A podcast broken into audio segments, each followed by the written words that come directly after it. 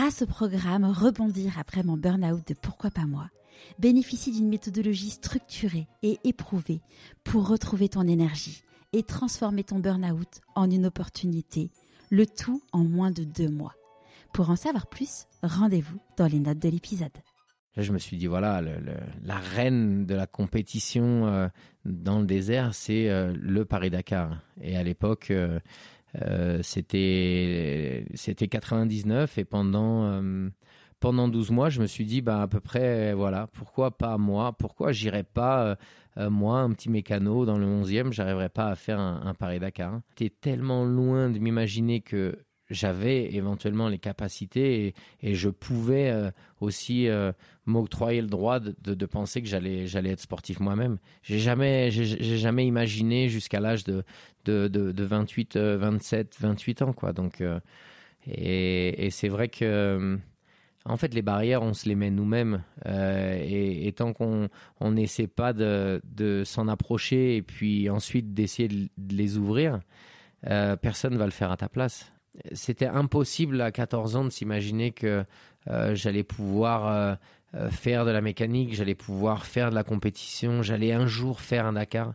C'était impossible. C'était impossible d'imaginer que j'allais pouvoir peut-être un jour gagner une spéciale d'un Dakar. C'était impossible de même savoir que j'allais gagner ma vie avec cette moto, avec ce sport et avec ce Paris Dakar. C'était impossible d'imaginer que j'allais gagner un Dakar un jour. Donc imagine, j'en ai gagné 5 en moto. Euh, en, une vingtaine d'années, j'ai fait 13 podiums. Je suis Charlotte Desrosiers-Natral et je suis heureuse de vous accueillir sur Pourquoi pas moi. On a tous rêvé un jour de changer de vie. Certains ont osé écouter leur petite voix et ils ne le regrettent pas. Écoutez ces témoignages sans coupe qui permettent de décrypter ce qui se passe concrètement entre le moment où on se dit dans sa tête pourquoi pas moi au moment où on rend tout cela possible. Pourquoi pas moi Le podcast qui t'invite à écouter ta petite voix. Pour ceux qui n'ont pas encore écouté l'épisode 4 avec Olivier Garibal, vous ne le savez peut-être pas encore, mais on ne peut pas vraiment me qualifier de grande sportive. Néanmoins, les sportifs me fascinent. Il y a deux semaines, je vous avais fait un petit teasing sur mon compte Instagram Pourquoi pas moi podcast de ce nouvel épisode en vous montrant les coulisses de cette interview avec une vue sur les pistes de ski j'ai profité de ma semaine de vacances en Andorre pour interviewer Cyril Després. Comme vous aurez pu l'entendre dans ses citations, Cyril a un parcours hors norme. Après des études de mécanicien, il arrive à financer sa participation au Dakar, la course la plus difficile au monde. Après 16 participations à moto, il se lance un nouveau challenge en décidant de passer à la voiture. À 46 ans, une nouvelle page de sa vie s'ouvre. Je ne vous en dis pas plus, je vous promets juste l'histoire d'un homme incroyable, avec une gentillesse et une humilité rares. Bienvenue dans l'univers de Cyril Després. Bonjour Cyril Salut Alors pour commencer, je vais te demander de nous parler de l'objet que tu as ramené pour te présenter, s'il te plaît. Alors, euh, c'est un casque. Euh, j'ai été pilote euh, de moto et, et depuis maintenant 5 ans, je suis pilote automobile. Et en fait, c'est le premier casque que j'ai eu pour faire cette transition de, ma passion de la moto, de mes 15 Dakar en moto et de mon premier Dakar euh, en auto. Donc euh, c'est un casque forcément qui, porte les couleurs de, mon partenaire euh, Red Bull qui, qui, me suit depuis pas mal d'années maintenant, 13-14 ans. Et, et, ouais, c'était quelque chose de... C'était quelque chose d'important parce que euh, j'ai commencé la moto par passion, j'ai fini euh, euh, la moto du jour au lendemain. Ouais, justement, c'était une passion depuis toujours. Est-ce que quand tu étais ah. petit, tu te disais, je serais champion de moto? Ah non, non, c'était juste impossible d'imaginer que, que j'aurais la carrière que j'ai eue en moto et je, je, regardais les autres faire de la moto dans mon petit village au sud de, de, de Paris, à, à, côté de Fontainebleau et en fait euh, j'ai eu de la chance un jour de, de pouvoir m'acheter une, une, moto avec l'argent de ma communion. Ouais. Je voulais pas de cadeau, je voulais juste quelques T'avais quel âge? enveloppes. Euh, 13 ans. Ouais. Ouais. Et donc euh, j'ai commencé la moto comme ça euh, avec un ami de mon papa. On est, on a pris sa remorque, euh, sa voiture avec le crochet d'attelage. On a été chercher une moto d'occasion que j'avais trouvée dans les magazines. Et tes parents, ils, ils étaient, ils étaient d'accord? Parce que moi, mon fils, il me dit demain, je vais acheter une moto. Je suis là, oh. bah, En fait, ils ont bien vu que c'était un peu plus qu'une passion. c'était vraiment une direction de, de, de, ma vie, en fait. Hein, depuis 9-10 ans, je regardais les magazines, je, voulais aller voir les compétitions en tant que spectateur seulement. Et donc, euh, ils se sont dit, bon, euh, il a sans doute trouvé sa voie. Donc, euh, ils n'ont pas eu trop, trop d'appréhension. Ils ont vu que je gérais pas mal mes affaires, nettoyer les, les casques, les bottes, nettoyer la moto, les, la préparer. Donc, C'était du motocross? C'était du trial, en fait. Donc, dans la forêt de Fontainebleau, il y a, y a, quand même pas mal d'escalade, mais il y a aussi un petit peu ce qu'on appelle du trial. Donc, c'est des motos qui montent sur des obstacles. Et le but est de monter sur des obstacles sans mettre le pied par terre. Donc, c'est quelque chose qui va pas vite, qui fait pas de bruit. Euh, qui est assez peu coûteux euh, dans le motorsport. Et, euh, et, donc, j'ai fait ça pendant quasiment 13 ans, jusqu'à 26 ans. Et qu'est-ce qui s'est passé à 26 ans? Quel a été le, le bah, virage? bah, le, virage, déjà, ça a été, c'est devenu tellement fort comme passion que je me suis dit, j'ai vraiment envie d'en faire mon métier. Donc, pas de devenir pilote, mais de devenir mécanicien. Donc, j'ai fait un CAP, un BEP, j'ai passé un bac pro, je suis parti sur Paris en alternance pour travailler une semaine euh, dans, un, dans une entreprise, euh, dans un, dans un garage Honda et, une semaine à l'école. Et en fait, euh, à 26 ans, j'ai eu la chance de travailler dans un, magasin de motos qui préparait des motos dans Paris pour partir dans le désert. Et là, ça a été un petit peu le déclic de me dire waouh, ça doit être génial de faire ça. Mais bon, 26 ans mécanicien, 1500 euh, euros par mois, euh, comment tu vas pouvoir partir, euh, même faire seulement un rallye, un petit rallye, un rallye de Tunisie? Parce qu'un petit rallye, par exemple, Tunisie, ça coûte combien? À l'époque, ça coûtait peut-être 5000 euros. Donc, il fallait trouver une moto, se faire prêter une moto d'un copain, la modifier, la préparer. Donc, ça, je savais le faire. Euh, mais en fait, euh, le déclic qui s'est fait puisque hum, mon patron qui faisait des compétitions euh, s'est blessé. il s'est fait mal à l'épaule, une luxation, et donc de mécanicien pendant 3-4 mois, il m'a dit écoute, si tu pouvais organiser et devenir le chef d'atelier, ça m'arrangerait. Donc euh, j'ai pris, j'ai pris un peu de galon, on va dire. T'étais content à ce moment-là? Bah ouais, c'était déjà super. Je, je, pensais pas au sport ni à la compétition. C'était une preuve de confiance. Euh. Exactement. Mm. Et puis euh, j'avais des mécaniciens qui étaient plus âgés que moi, donc c'était c'était plutôt plutôt bien bien accueilli. au, sein de, l'équipe de, mécaniciens et puis au sein de, du magasin pour lequel je travaillais. Et en fait, quelques mois après, je pense que j'avais fait du bon boulot. J'avais réussi à le remplacer il se remettait tranquillement de son épaule. Et, là, euh, le déclic, c'est euh, un jour, il me dit, écoute, euh, dans un mois et demi, je devais partir sur le rallye de Tunisie en avril 98. C'est juste pas possible. Je, suis pas remis, je suis pas en forme. Et pour te remercier des services que tu as fait pour, pour l'entreprise, je vais te prêter ma moto. je vais te prêter des pneus que j'avais, des, des bidons d'huile. il me dit si jamais tu arrives à trouver 1000, 1200 euros pour partir et payer l'engagement, euh, vas-y, euh, c'est ton cadeau pour, euh, pour m'avoir remplacé. Et là, le début de l'aventure des, Donc là, tu t'es débrouillé, tu les as trouvés, tes 1200 euros? Ouais, ouais, ouais, j'ai fait un peu les fonds de tiroir et puis j'ai commencé à trouver des petits partenaires. Alors bon, c'était, je faisais un peu de compétition régionale, nationale en trial, mais j'avais jamais vraiment éclos au niveau international. Donc dans la région, euh, trouver 200-300 euh, euros par-ci par-là. Je, suis parti avec euh, une dizaine de stickers de petites entreprises locales et, en fait j'ai fait mon premier rallye comme ça, rallye Tunisie 98 et j'ai fini. Donc c'était c'était à la fois. Tu as fini 13e, c'est ça? Exactement. C'était une super découverte parce que c'était la première fois que je partais en dehors de l'Europe. je découvrais l'Afrique, la Tunisie, les Tunisiens. Euh, les dunes. Ouais, t'avais jamais du coup, euh, forcément, euh, on peut pas s'entraîner en France sur sur de la dune. Et encore moins sur Paris, hein, tu peux t'imaginer. donc donc voilà, c'était c'était quelque chose de d'incroyable et, et, ça m'a marqué. bah, j'ai envie de dire, ça m'a marqué à vie puisque puisque un an après. on s'est dit maintenant il faut passer le, pas supérieur. Je, je, préparais des motos pour des Parisiens qui partaient sur, leur, sur leurs vacances, qui partaient faire des, des raids, des balades, des compétitions. Et donc là, je me suis dit, voilà, la reine de la compétition dans le désert, c'est le Paris-Dakar. Et à l'époque, c'était c'était 99 et pendant pendant 12 mois, je me suis dit, bah, à peu près, voilà, pourquoi pas moi? Pourquoi j'irais pas, euh, euh, moi, un petit mécano dans le 11e, j'arriverais pas à faire un, Paris-Dakar. Euh, là, il y avait la problématique des sous. Forcément. Ouais. Parce que là, ça coûte combien de faire un Paris-Dakar C'est pareil, à l'époque, on est parti en pur amateur, c'est-à-dire qu'avec une tente, avec une caisse, ce qu'on appelle une malle en fer, où on met nos outils, nos barres de céréales, nos, nos, chaussettes, euh, notre brosse à dents et puis pas grand chose d'autre. Il hein.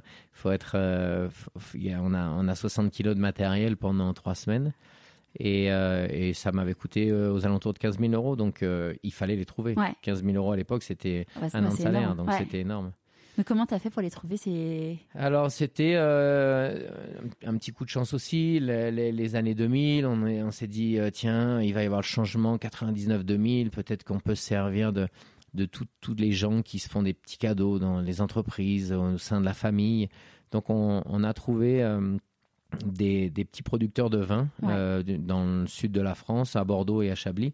On a acheté ces bouteilles de vin avec les quelques, euh, les quelques sous qu'on avait. Je dis on puisque je suis parti avec un copain qui était de Béziers et on s'est dit on va, on, va, on va mutualiser nos forces. Lui aussi, c'était son rêve. Lui, c'était un rêve aussi. et donc, ça faisait quelques années qu'on se connaissait. Et, donc, euh, on, a, on a acheté 6000 bouteilles de vin. Euh, lui, on avait 3000, moi 3000. C'était un pari quand même, parce que si vous ne les vendiez pas. Non.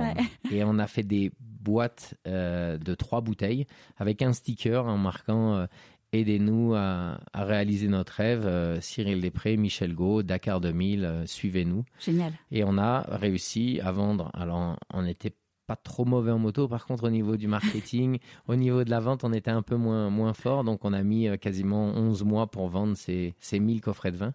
Et euh, on est parti sur notre premier Dakar, donc euh, qui était un Dakar un peu spécial. les vérifications des motos et du matériel se faisaient à Paris. Tout le matériel était embarqué au Havre pour aller directement à Dakar. Et la course commençait après le 1er janvier de l'an 2000, normal commencer à Dakar pour traverser toute l'Afrique d'ouest en est et pour finir en Égypte au Caire au pied des pyramides. Donc, magique. Euh, ouais, magique, magique. C'était, c'est encore assez frais dans ma mémoire tellement c'était, c'était une sensation incroyable d'arriver au pied de ces pyramides. Et à quel moment tu as su que vous aviez assez d'argent pour pouvoir partir? La veille, l'avant-veille, peut-être du départ. Non, ça s'est fait vraiment au dernier moment. Les, les derniers coffrets euh, se sont vendus sur des marchés de Noël où on avait fait des photos, où on allait euh, parler euh, aux, voisins, aux amis, à la famille. je veux dire, il n'y a pas un membre de ma famille qui n'a pas réussi à vendre au moins 10 ou 15 coffrets. C'est comme les, tickets de tombola. Exactement, tout le monde avait son lot et, et tout le monde a été a eu un, rôle primordial pour, pour pouvoir partir parce que euh, quand les 1000 coffrets sont arrivés, c'est à peu près comme, euh, je sais pas, une, vingtaine de caddies de supermarché remplis de bouteilles de vin. Je me suis dit, qu'est-ce que je fais là?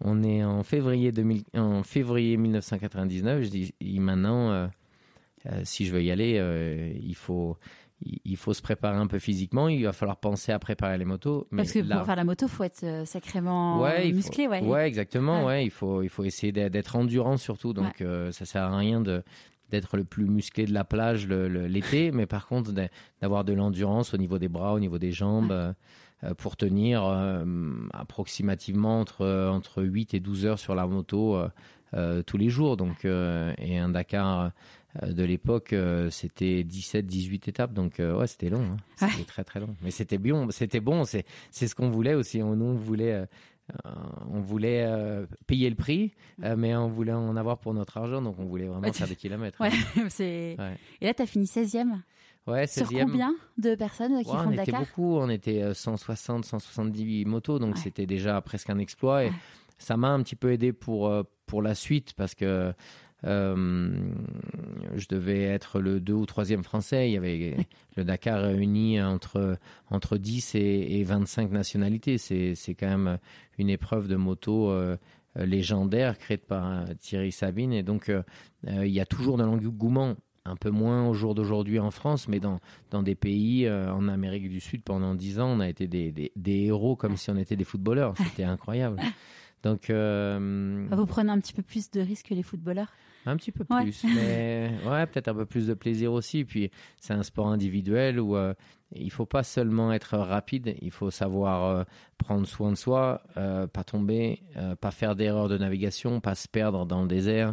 Il faut essayer de pas abîmer la moto ou trouver des solutions pour la réparer rapidement. Et puis, il y a aussi pas mal de stratégies pour essayer de, de, de, bah, de, réussir à, faire un bon résultat. Le fait que tu euh, aies fait des études de, de mécanique, j'imagine que ça t'a aidé Ouais, ça m'a aidé énormément. Euh, je me suis retrouvé plusieurs fois euh, durant ma carrière à, à, pouvoir entendre un bruit moteur et me dire là, il reste 100 km, Cyril, vaut mieux ralentir un peu, de finir la journée, de pas pas tout casser. Je perdrai quelques minutes si je ralentis. Si je continue comme ça, je risque de casser le moteur. Donc, il y a plein de petites choses qui m'ont servi pour les suspensions, pour les, les choix de pneus. Et, et, euh, et, je pense que ouais, sans, sans mes études euh, et sans ma connaissance mécanique, j'aurais peut-être pas réussi aussi rapidement. Et quand tu as fait ton premier Dakar, donc ta famille t'a soutenu, mais comment euh, tes, tes, parents, ton entourage proche, ils ont réagi? Ils n'étaient pas inquiets? Ils, étaient, ils te soutenaient? Non, j'ai tout de suite vu, euh, et puis eux aussi ont tout de suite vu que j'étais, euh, quand même euh, motivé. Je veux dire, j'étais, j'étais déterminé à faire ce que, ce que j'avais envie de faire, de me donner les moyens de le faire.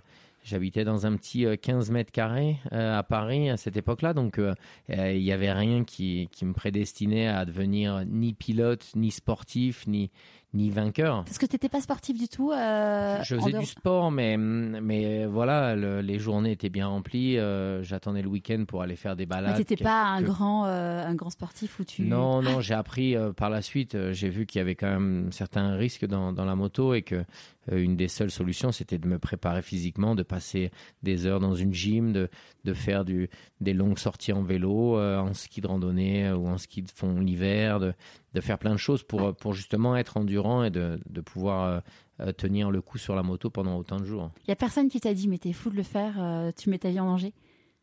Il y a peut-être du monde, mais je les ai pas écoutés. Donc, euh, je ne me rappelle pas de ces gens-là. On oublie. Et avant qu'on parle de la suite du Dakar, quand tu étais petit, donc tu as grandi donc à, Fontainebleau, enfin dans le coin de Fontainebleau. Quel, quel type de petit garçon t'étais?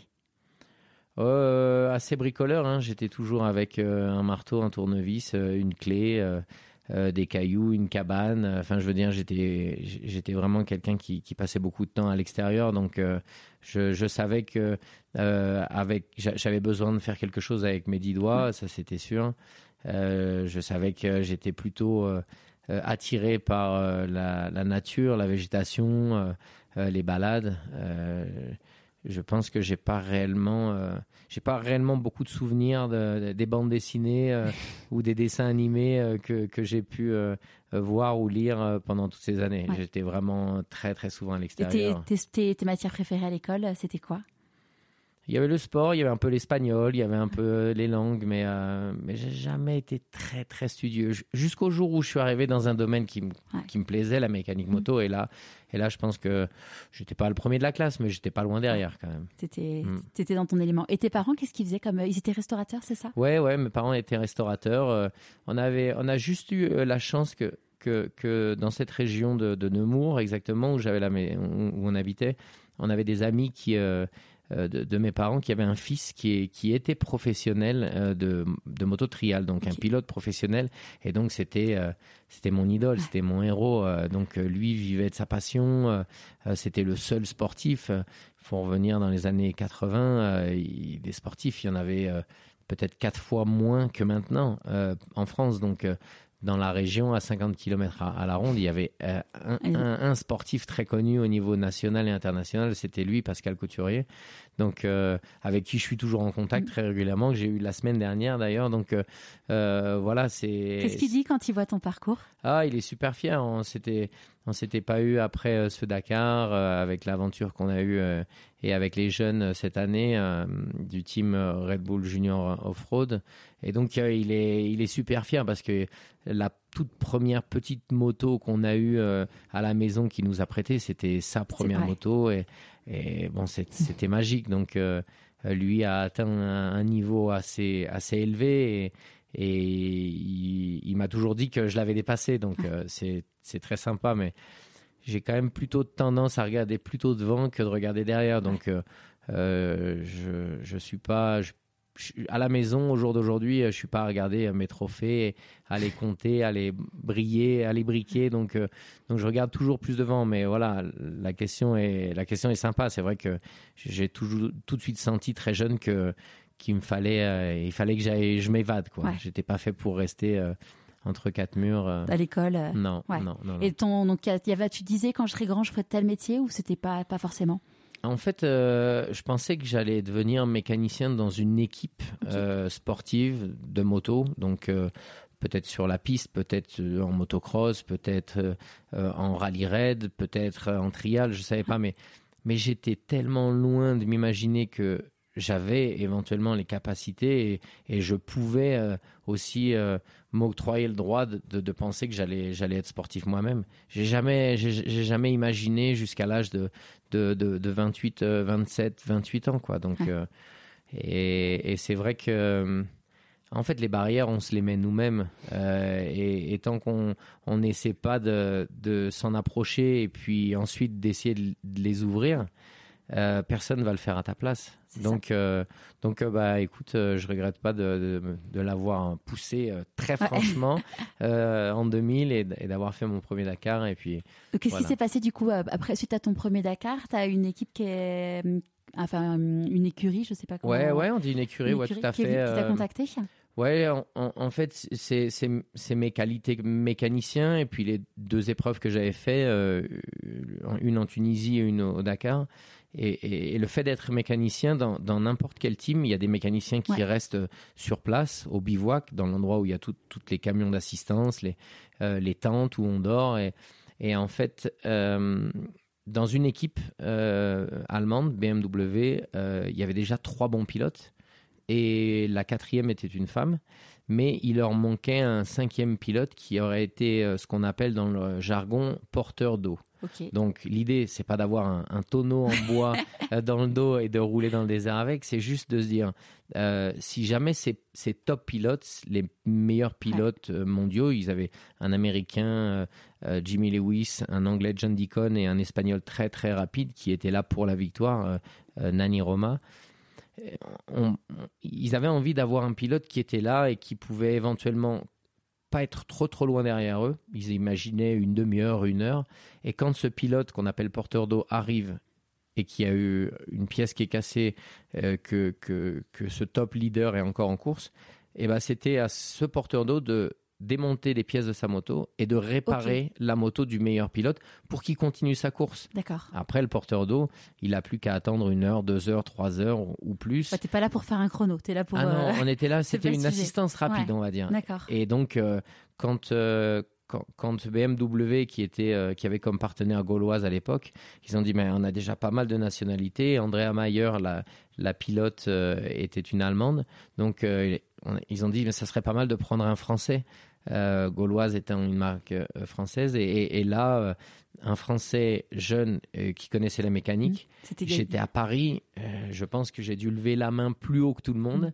Mmh. Et, voilà, j'ai. Et puis tu avais montré que tu étais bon aussi en course. Aussi, aussi, ce qui ce qui est pas forcément le cas. Hein. Dans, dans, dans, ces dernières années, des pilotes mécaniciens comme moi qui ont fait qui ont fait cette démarche J'en ai peut-être connu une ou deux sur 2-3 euh, 000 pilotes. Donc, euh, parce, que c'est, parce que c'est, mm, entre guillemets, mal vu de faire ça ou c'est... Euh, non, c'est que, c'est que la plupart des bons mécaniciens ne sont pas bons pilotes et, et la plupart des bons pilotes ne sont pas, non plus des bons mécaniciens. Donc, il faut trouver un pilote moyen et lui apprendre la mécanique ou trouver un mécanicien et essayer de lui apprendre à faire de la moto. Moi, euh, je suis autodidacte. J'ai appris à naviguer dans le désert, j'ai appris à franchir les dunes, euh, j'ai appris à, rouler euh, à certaines vitesses euh, dans le 11e arrondissement. Ouais. T'as appris en les- faisant en fait ou t'as non, c'était les clients qui venaient tous les jours pendant 3-4 ans qui Ouais. me disaient Oui, euh, j'étais là. Bon, j'ai failli faire dans les 40 premiers parce que j'ai eu tel problème. Et moi, je- tous, toutes ces histoires de comptoir, on va dire, Mhm. de, de ces gens qui venaient m'emmener leur moto à réparer.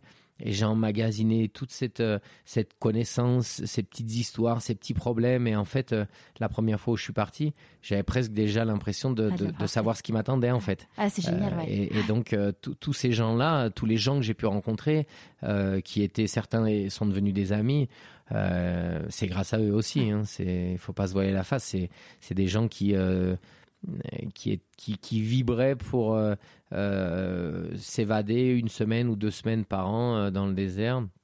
Et le reste du temps, travailler sur Paris. Donc, euh, Ouais, ouais, c'est des gens, euh, c'est des, enfin, des amateurs qui avaient un petit peu de, enfin, qui avaient des moyens pour pouvoir partir. Ex- euh, Exactement. Et il y avait un espèce d'échange qui se créait euh, sur le comptoir de l'atelier euh, le soir après 19h, qui durait euh, une demi-heure, une heure ou plus. Et, et, et voilà, la, la, la passion est aussi née. Euh, faut pas forcément tout le temps attendre de se dire euh, je rêve de montagne, il faut que j'aille à la montagne pour, pour m'exprimer. Je pense que euh, la connaissance, euh, euh, j'ai essayé de l'avoir euh, depuis, euh, depuis mon, mon chez moi, depuis mon petit appartement. Mais sans le savoir en fait. Non, non, je, en fait, je, je savais que j'avais besoin d'apprendre, j'avais envie euh, euh, de, de me nourrir de, de ces histoires de tout le monde, de, de ce que je pouvais lire dans les magazines, de ce que des histoires de Thierry Sabine, le, le fondateur du, du Dakar, mais j'avais pas de pratique. Ouais. Et, euh, et en fait, euh, mon manque de pratique, c'est un peu équilibré par rapport à, à- aux connaissances mécaniques, forcément, et euh, aux connaissances et aux, aux échanges qu'on avait fait Et- avec tous ces gens. Et du coup, à partir de quand tu as rejoint euh, les pilotes?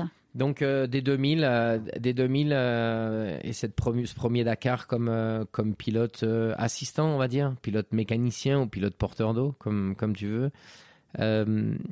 Le problème, c'est que c'est trois bons pilotes. Il y en a un qui très rapidement est tombé, s'est fait un peu mal. Donc il a continué la course, mais il n'était pas très très rapide, on va Ouais. dire. Euh, L'Américain, euh, dans pleine spéciale, euh, s'est fait survoler par un C'est quoi une hélicoptère. spéciale pour ceux Donc qui la sont spéciale pas- chronométrée, c'est Ouais. la partie, la partie dans le désert qui qui est qui est réellement chronométrée. C'est mm, on n'est pas dans, dans un stade euh, olympique où, euh, où le départ se fait euh, derrière la ligne et, et se finit au bout de un tour ou plus euh, en fonction de- de- du nombre de mètres qu'on a à parcourir. Une spéciale, c'est ça part d'un point A, ça peut faire euh, 3, 400, 500 euh, jusqu'à 800 km Ok. euh, plus loin.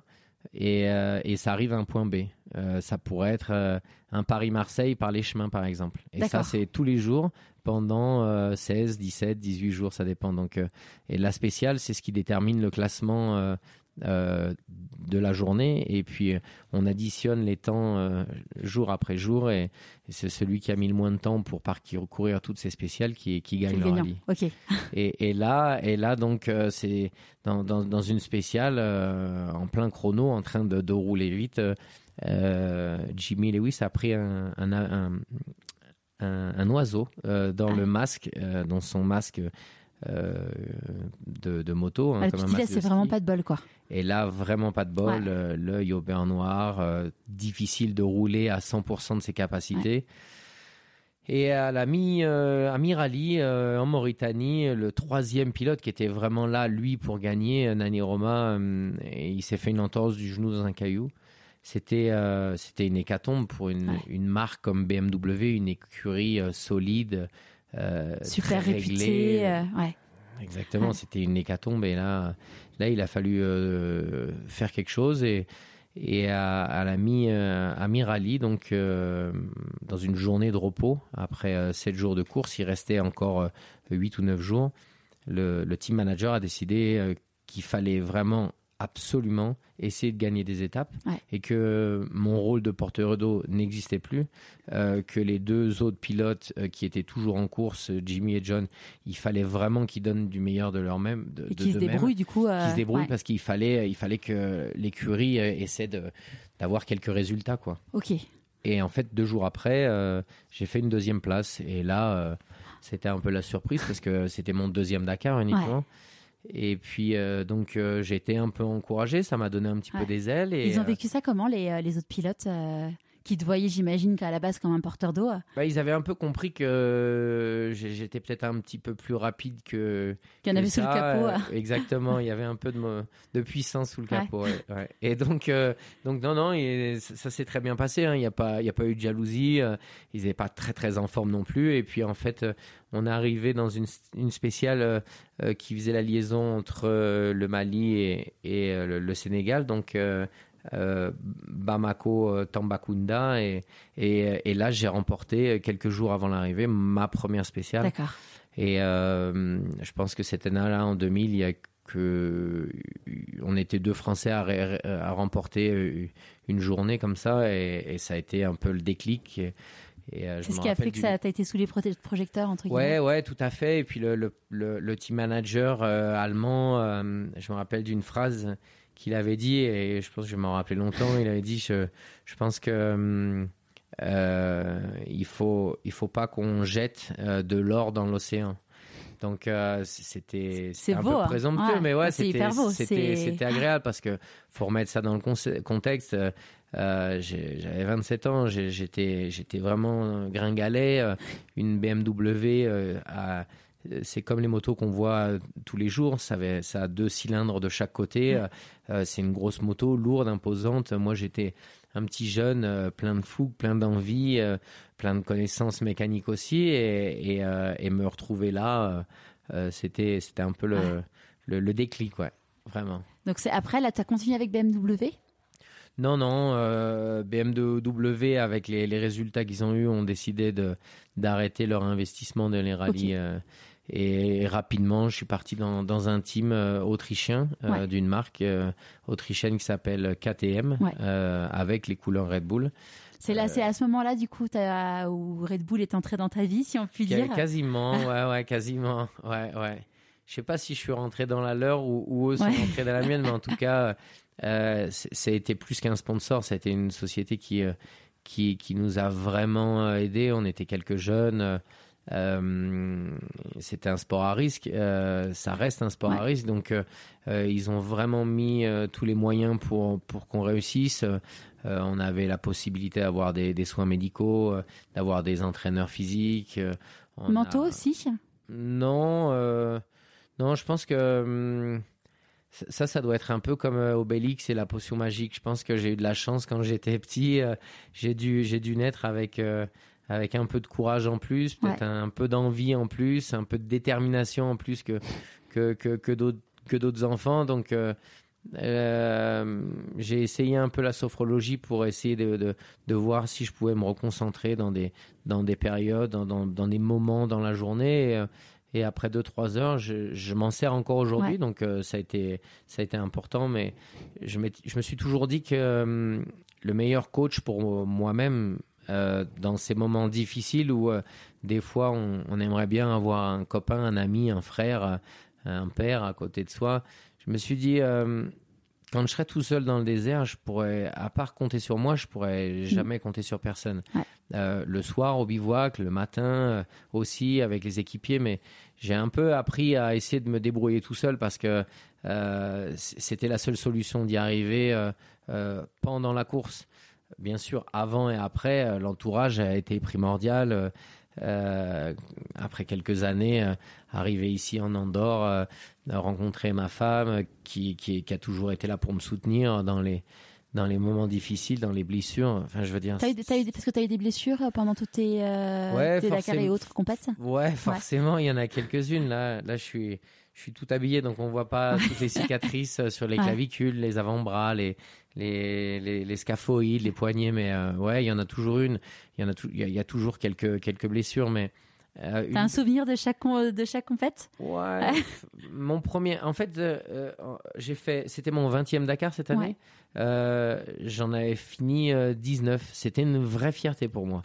Il y en avait qu'un seul que que j'ai que j'ai pas fini. C'est en 2002 puisque euh, suite à une petite chute assez bénigne, euh, j'ai fait un petit peu comme euh, Flipper le dauphin. Donc j'ai rebondi, j'ai sauté, retombé par terre, revenu, roulé boulet. Et en fait, quand, quand tout s'est arrêté, je me suis dit, je me suis assis par terre et je me suis dit, mais j'ai l'impression que j'ai rien, tout, tout allait bien, j'avais pas de gros bobos, tout allait bien.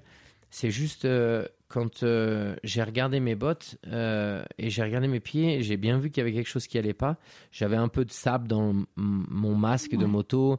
Euh, je voyais un petit peu des étoiles, mais je me suis dit il y a quelque chose qui est louche puisqu'en fait je me suis luxé la hanche et j'avais le talon du pied gauche qui était bien dans le sable avec la pointe vers le haut.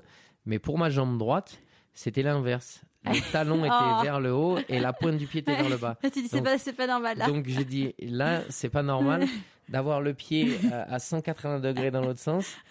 Et c'était euh, c'était mon seul abandon jusqu'à jusqu'à cette année pour d'autres raisons euh, qui, qui, sont un peu plus techniques cette année. Mais tu t'es juste là quand tu avais la, la, hanche luxée, tu t'es remis toi-même ou il y a quelqu'un qui non, non, non, non, non, c'était c'était euh, non, c'est ça, s'est bien, hein. ouais, ça s'est bien passé. Il y, a, y, a, quand même une, une vraie sécurité. je pense que 10 minutes, un quart d'heure, j'étais toujours dans les premiers. Donc on avait un, un, hélicoptère qui survolait les 50 premiers de la course et assez rapidement on vient sur, euh, sur, sur l'endroit où, tu, es, tu es blessé. Donc, euh, on a une espèce de petite balise euh, qu'on déclenche quand on a un problème.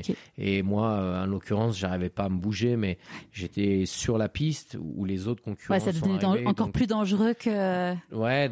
Alors c'était un endroit un petit peu dangereux que j'avais pas réussi à lire correctement euh, visuellement, mais en tout cas, euh, comme il y avait d'autres pilotes qui sont arrivés, ils ont pu déclencher la balise et envoyer un signal, et le signal euh, m'a renvoyé un hélicoptère. Donc c'est les aléas. C'est là aussi que j'ai compris que c'était pas du football, c'était pas de la gymnastique, c'était pas de la piscine. Quand on tombait, c'était pas dans l'eau. Et donc, euh, j'ai vraiment pris conscience qu'il il allait falloir redoubler de, préparation physique pour vraiment être prêt euh, euh, à endurer ce genre de longues, longues spéciales qui, ont, qui ont duré pour la plus longue, pour moi, c'était 12 heures. 12, donc, tu, tu roules pendant 12 heures Quasiment. Ouais. Ouais, en chrono. Et euh, ce que justement, j'en parlais avec euh, Olivier, euh, qui est aujourd'hui il est producteur d'huile d'olive, mais c'est un grand sportif. Il court beaucoup. Il a fait l'UTM et donc il disait qu'il avait couru pendant 33 heures. Et donc j'ai posé la question de est-ce que tu fais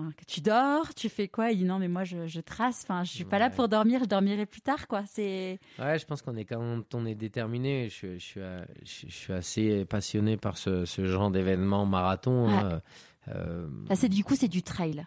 Ouais, enfin je veux dire, euh, c'est ces événements marathons, je veux dire, ces événements où, il y a beaucoup d'heures à enchaîner. Des, c'est pas des sprints de, de, une heure ou deux. C'est pas des choses où moi j'arrive à me reconnaître non plus. Il me faut, faut vraiment de la distance et, et, des heures de d'endurance. D'endurance, ouais, pour, pour, pour être vraiment me sentir à l'aise. Donc euh, euh, ouais, je pense que tu, tu, quand tu es fixé sur un objectif, que tu as un but, euh, tu manges euh, pendant ce temps-là Quelques mois. Ouais, ouais, ouais, tout à fait. On grignote des, des barres de céréales dans nos poches, mais. En roulant en même temps ou tu fumes Ouais, on essaye, on essaye. En fait, euh, euh, lâcher le guidon, c'est pas forcément très très facile. Donc, normalement, tous les 250 km, on doit avoir un, un, point ravitaillement où on peut remettre de l'essence dans, dans, nos motos et on peut se, en profiter. On a 15 minutes pour éventuellement manger, euh, faire ses besoins forcément. Euh, euh, et puis et puis et puis voilà, c'est c'est pour revenir à ce que je disais, ouais, c'est, je veux dire, moi, j'avais un but le matin. Je, sais que j'ai 600 km. Je, sais qu'il va faire chaud. Je sais qu'il va y avoir beaucoup de poussière parce que il y a quelques pilotes à doubler devant. Je, donc, je me, me, focalise sur sur mon objectif en prenant bah, bah, bah, tous ces paramètres en compte euh, et en disant euh, ça sert à rien de se, se, se presser, euh, il va falloir rouler vite, mais il va falloir gérer la distance, gérer la nourriture, gérer la boisson. On a, on a un petit sac à dos avec un, un camelback dedans et, et donc ça c'est j'ai envie de dire c'est c'est quelque chose que j'ai bien réussi à faire en fait euh, pas de me dire va à fond donne tout dès le premier mm. jour non, il faut, il faut donner un maximum, mais pendant, pendant 17 jours. Il Donc, euh, faut gérer l'effort. Exactement. Ouais. C'est... Et quand est-ce qu'il a été ton, ta première victoire au Dakar? Alors ma première victoire, elle est arrivée un, euh, un, peu dans la douleur quand même, puisque on était, on était en 2005, on était en bagarre avec un, coéquipier qui avait déjà gagné lui. Moi, j'avais fait, déjà fait deux podiums, en 2003, en 2004, et, et j'attendais ma première victoire. Et en fait, ce coéquipier euh, s'appelait Fabrizio Meoni, mm. puisque le, le 11 janvier 2005, on était ensemble. Euh, il était devant moi euh, aux alentours du kilomètre 300 et quelques. Et, en fait, c'était pas facile à trouver la piste. J'ai trouvé la piste le premier, donc je suis parti devant. Lui est reparti derrière. Et, et, là, quelques kilomètres après, il est tombé et il est décédé sur le coup. Euh, et, moi, 300 km plus loin, euh, je suis arrivé à la, fin euh, du chronomètre, donc à la ligne d'arrivée de la journée, et, là, il n'y avait plus personne derrière. Donc, j'ai compris qu'il y avait quelque chose qui s'était passé, et donc, voilà, il est, il est décédé sur le coup.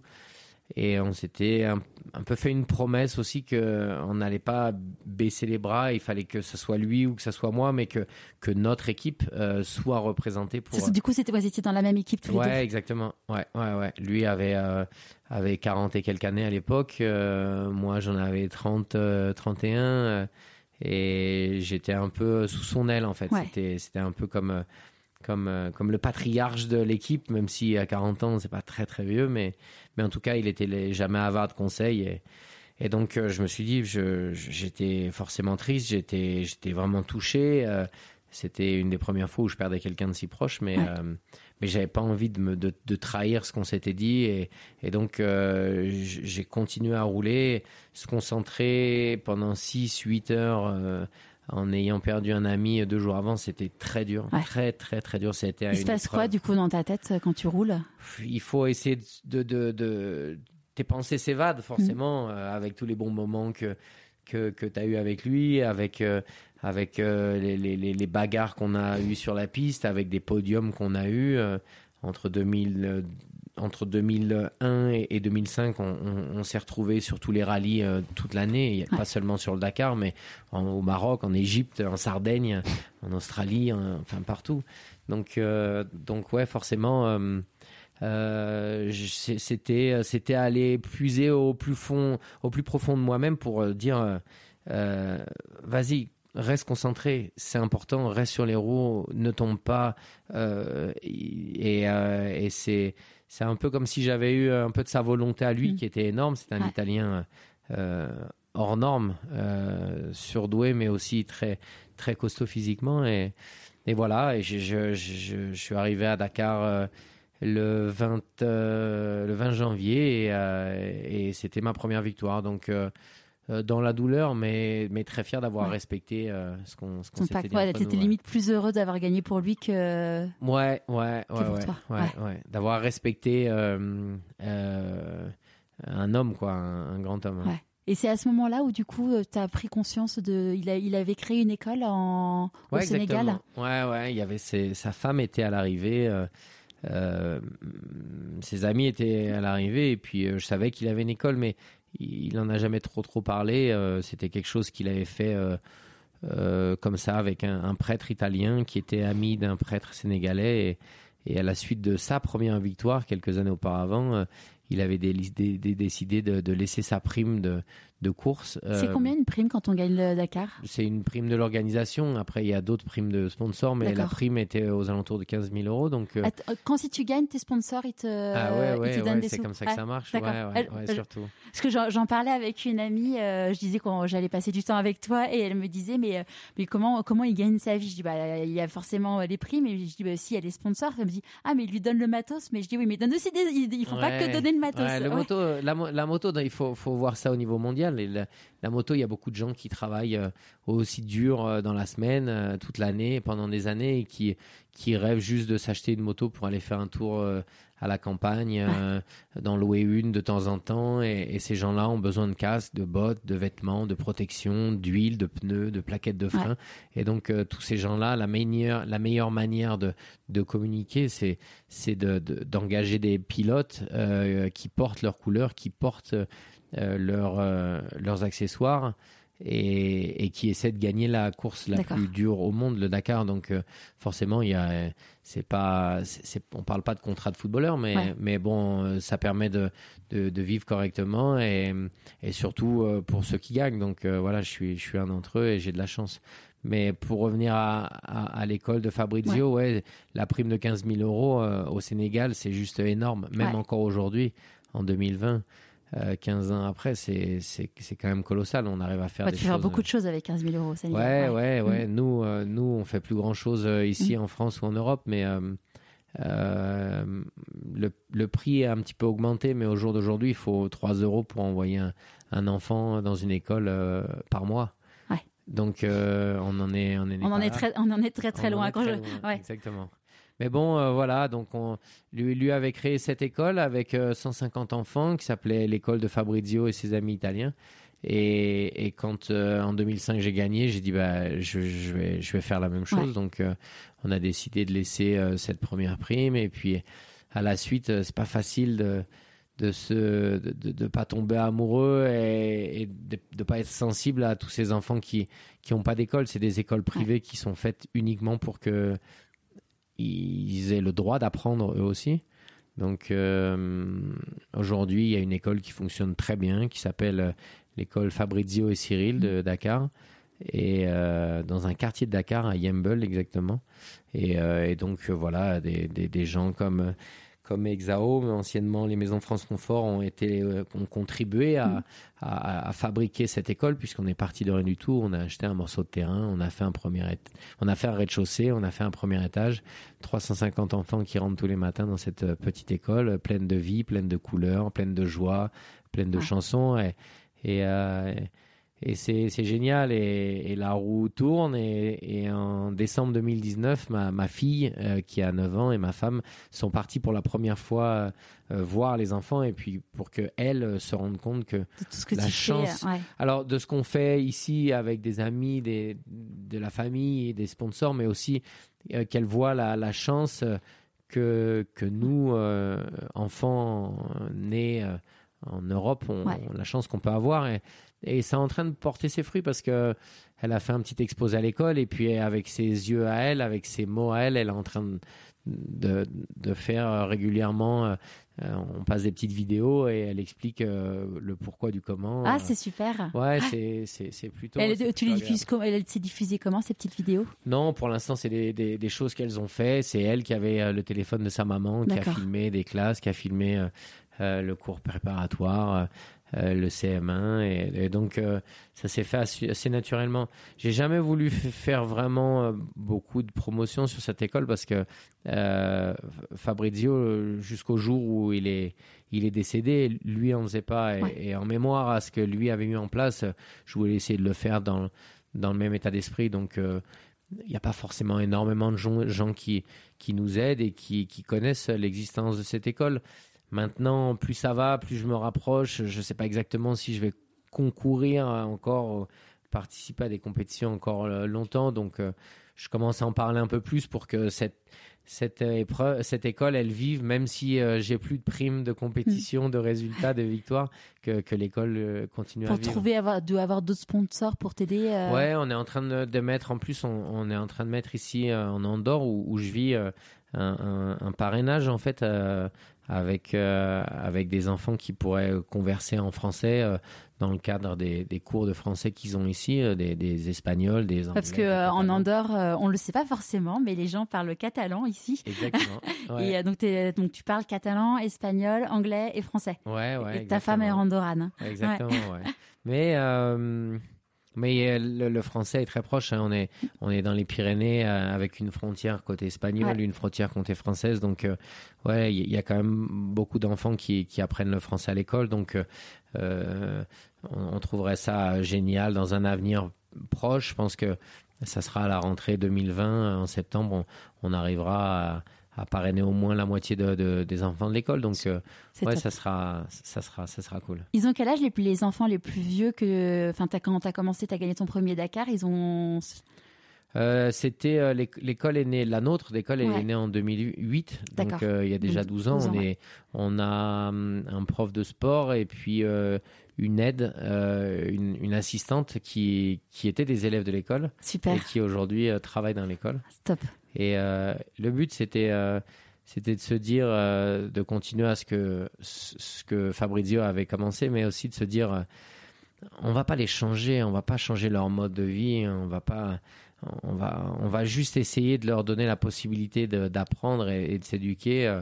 On a, il y a quelques personnes qui ont vraiment réussi parce que c'est des gens qui qui, qui n'ont pas le droit à l'école euh, publique, euh, puisque l'école publique est, est payante au Sénégal. Et donc là, euh, ces gens, normalement, restent dans la rue. Et, et sur la quantité d'enfants qui sont passés euh, en, en 12 ans, euh, il y a eu des très bons élèves et des très bons élèves qui, qui, euh, qui maintenant, à leur tour, aident. Qui, euh, euh, il, y a, il y a quelques docteurs, il y a, il y a quelques, quelques personnes qui, euh, qui ont montré des startups, euh, qui, qui, qui sont dans le digital. Donc, euh, ouais, c'est assez, assez rigolo. C'est ouais. beau. hein. Ouais.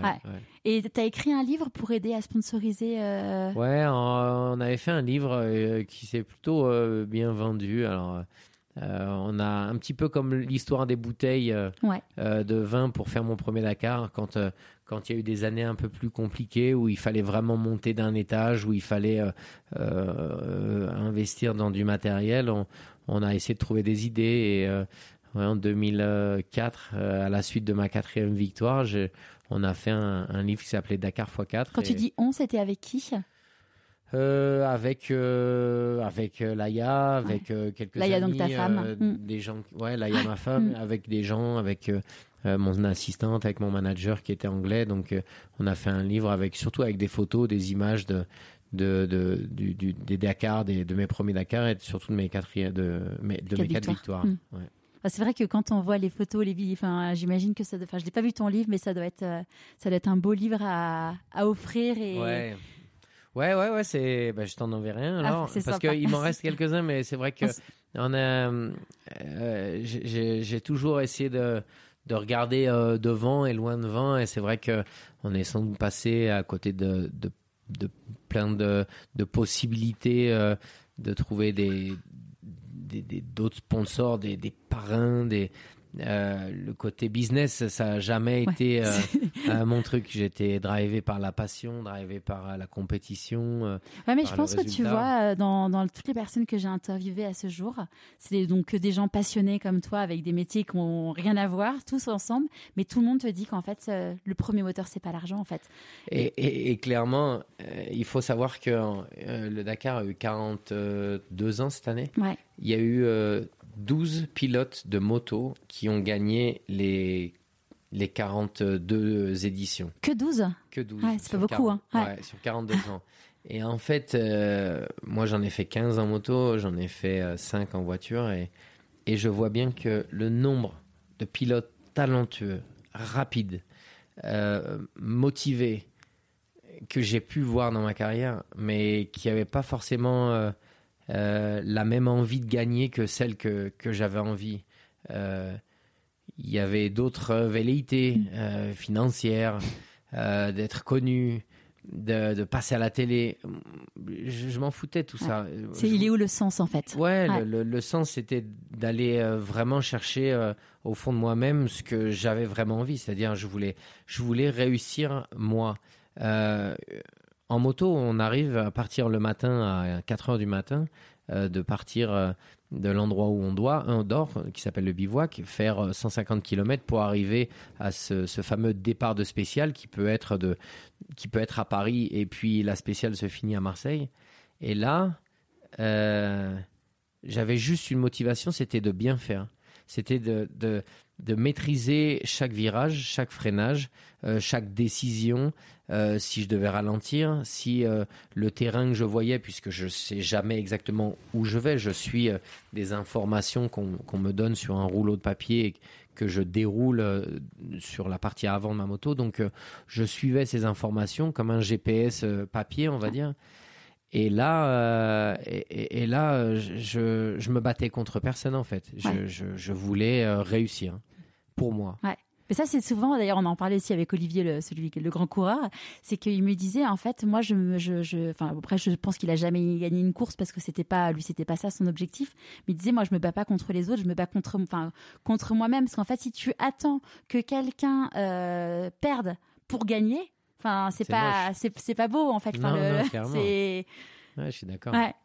Non, la, la, la motivation. Euh, euh, dans les années 2007, euh, j'avais gagné deux fois et j'ai eu la chance à l'époque de, de, rencontrer quelqu'un qui était, qui était euh, un deuxième idole après mon, mon, premier moniteur de moto de trial qui était dans la région parisienne. Et, et, et cette personne que j'ai rencontrée s'appelle Mike Horn ouais. et qui à l'époque, par, par hasard et par une connaissance mutuelle, j'ai passé une soirée avec lui et et, euh, et, il m'a dit euh, j'aurais adoré être pilote euh, de moto parce que je pense que j'aurais pu être très fort et, et j'aurais pu aller très vite parce que mon envie de gagner, euh, elle, elle, est toujours plus forte que euh, ma peur de perdre. Et en fait, c'est une phrase que je me suis ré...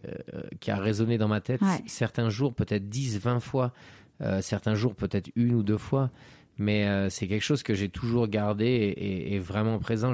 J'ai toujours euh, eu envie de réussir et et, et j'ai pas peur euh, de le dire. Hein. C'était principalement pour moi comme euh, comme pour pour me dire euh, je travaille, je fais quelque chose de euh, sérieusement, professionnellement et, et j'ai envie que ça marche en ouais. fait. Et comme j'avais pas forcément les, les capacités de gérer une entreprise avec euh, 5, 10 ou 50 salariés, parce que c'est peut-être pas quelque chose où j'excelle, je me dis, j'ai choisi euh, euh, par chance, euh, par choix, euh, avec ma détermination. Par talent. Par talent aussi un peu. Ouais, tu as raison. Et donc, euh, j'ai choisi cette discipline, j'ai choisi ce sport. C'était impossible à 14 ans de s'imaginer que euh, j'allais pouvoir euh, faire de la mécanique, j'allais pouvoir faire de la compétition, j'allais un jour faire un Dakar. C'était impossible. C'était impossible d'imaginer que j'allais pouvoir peut-être un jour gagner une spéciale d'un Dakar. C'était impossible de même savoir que j'allais gagner ma vie euh, euh, avec euh, cette moto, avec ce sport et avec ce Paris-Dakar. C'était impossible d'imaginer que j'allais gagner un Dakar un jour. Donc imagine J'en ai gagné 5 en moto. En, une vingtaine d'années, j'ai fait 13 podiums.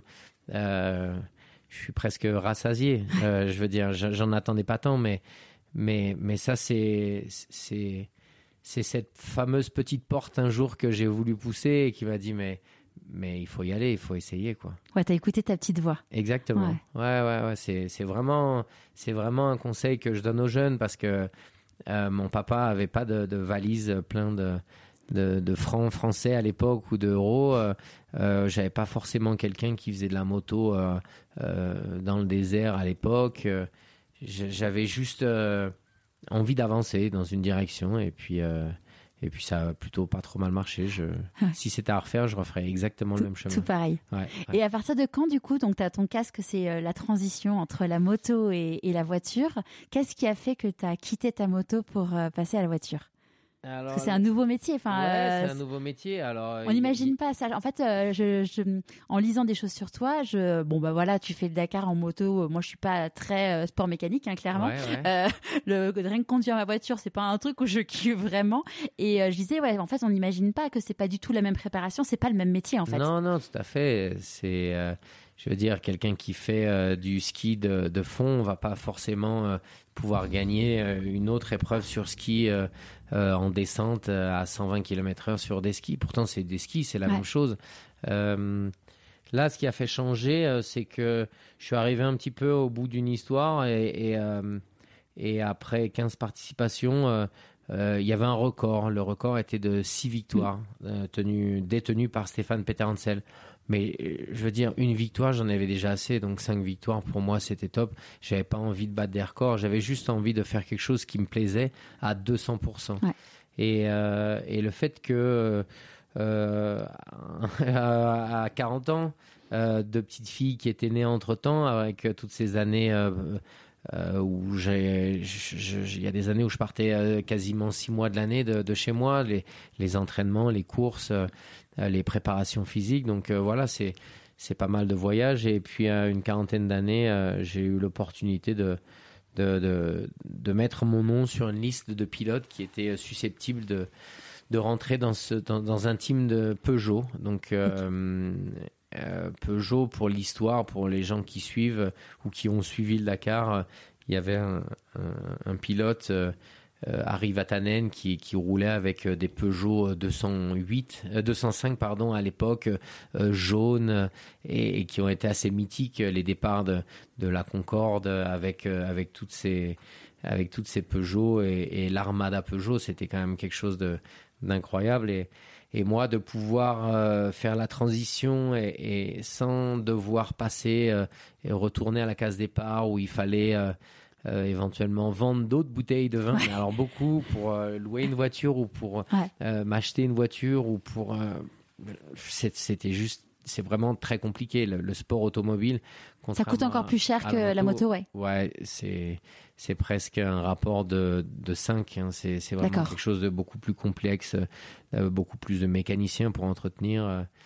Euh. Mais euh, voilà, je suis rentré directement dans une équipe professionnelle sans avoir fait aucune compétition automobile, sans avoir fait de quad, sans avoir de palmarès. Et, et quand je suis arrivé, que je me suis retrouvé pour la première fois en tête à tête avec Bruno Famin, directeur de Peugeot Sport à l'époque, euh, il s'est mis à rire quand même. Il me dit mais attends, qu'est-ce que tu fais là? Tu me dis que tu as jamais fait de voiture, t'es même pas passionné de voiture, euh, tu veux juste découvrir la voiture et la compétition de voiture, mais on est un team professionnel. Je dis ouais mais euh, j'aime le challenge quoi. Pourquoi pas moi quoi Et lui m'a fait confiance. Ah, super. Et, lui m'a fait confiance. Il m'a dit écoute, on a sans doute, on, a quatre voitures mmh. et on a sans doute les trois meilleurs pilotes euh, à l'heure actuelle. Euh, il y avait Stéphane Peter Hansel qui avait déjà remporté 6 euh, Dakar en, moto et, et, 5 Dakar en, automobile. Il y avait Carlos Sainz, champion du monde espagnol de, rallye. et il y avait aussi Sébastien Loeb.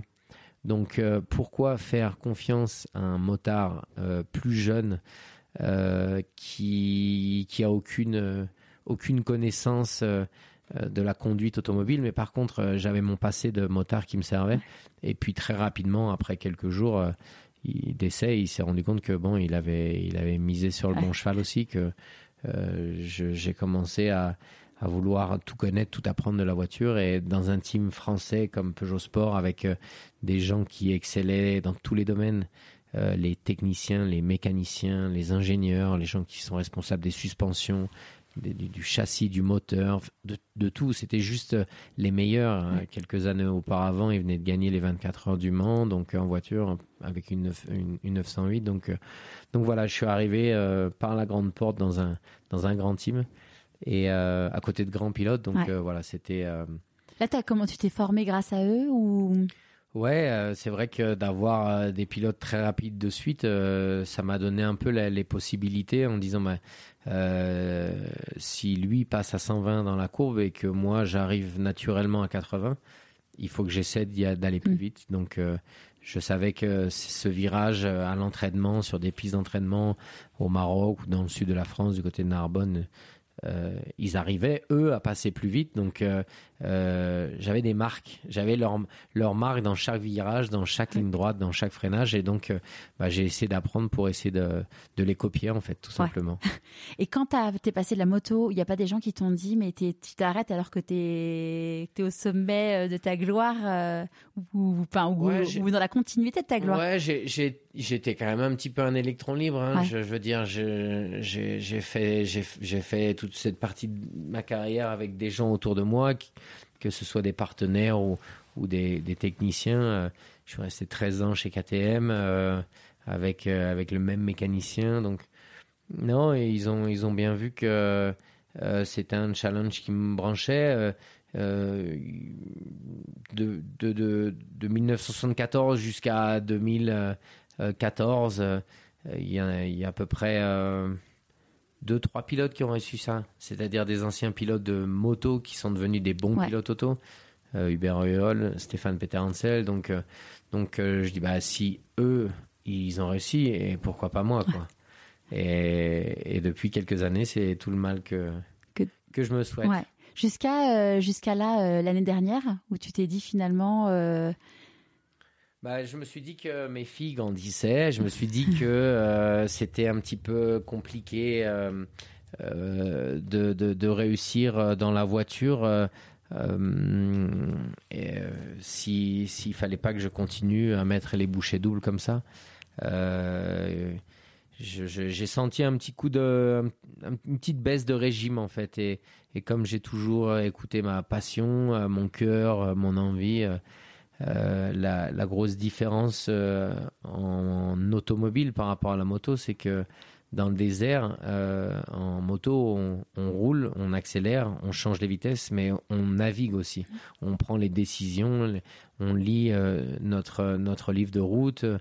Et, quand on est en automobile, on a besoin d'un copilote. Et, c'est vrai que cette relation, elle n'est pas forcément toujours facile à trouver. c'est toi qui choisis ton copilote? Ouais, ouais, on choisit, mais, mais j'étais, euh, j'étais quand même au, au top de, de, de- de- des motards quand, j'ai, quand je, Ouais. suis passé à l'automobile et, et donc j'avais beaucoup d'exigences et je connaissais aussi la navigation, donc euh, c'était pas facile Ouais. pour trouver un bon navigateur. Et puis, euh, et puis l'an dernier, euh, en 2019, ça, ça- c'était, j'ai fini cinquième en auto, c'est pas mal Tu avais changé de. Tu de- étais passé sur Mini, ouais. J'étais passé chez Mini. Je, je, je- je suis le premier à finir de, de notre équipe. Donc, euh, il y avait quelques points positifs. Mais euh, je sais pas. J'ai senti qu'il y avait peut-être une page qui se tournait. J'avais peut-être envie de faire quelque chose.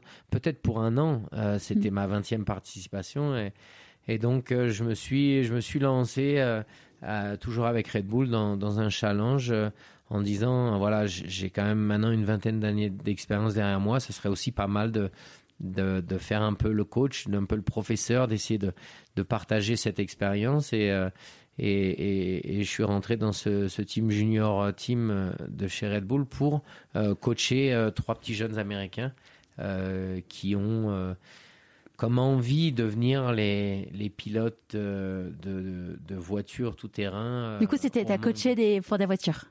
Exactement, Ouais. ouais, j'ai coaché pour de la voiture et, et donc ces, ces jeunes, euh, euh, l'idée c'est d'avoir les meilleurs pilotes tout-terrain au monde. D'accord. Euh, donc euh, qui gagnent aux États-Unis, qui gagnent au Mexique, qui gagnent euh, le Dakar et des courses qu'il peut y avoir euh, un peu partout sur la planète. Donc euh, c'est un challenge ambitieux, ça a Ouais. plutôt pas mal démarré. Euh, Blade et, et Mitch, euh, les deux pilotes, ont, ont gagné eux aussi euh, des spéciales pour leur première participation. Euh, après, euh, Mais toi, tu t'étais dit, euh, j'y vais pas. En fait, là, je me suis dit, bon, c'est bon, j'ai, non, voilà. je passe voilà. le relais aux, aux, aux autres. Qu'est-ce qui a fait du coup que tu que, que tu as fait le Paris, tu as refait le Paris Dakar, enfin le Dakar, parce qu'on ne Le sait plus. Dakar, ouais, ouais. Euh, bon, concours de circonstances, il y avait trois jeunes. Le plus jeune, euh, 7, avait 17 ans. Euh, Mitch, 22 et Blade, 20 ans. Donc, euh, le petit jeune de 17 ans, euh, ça c'est un peu compliqué au niveau, de, au niveau des, démarches administratives pour, pour qu'il puisse rouler en Arabie Saoudite cette année.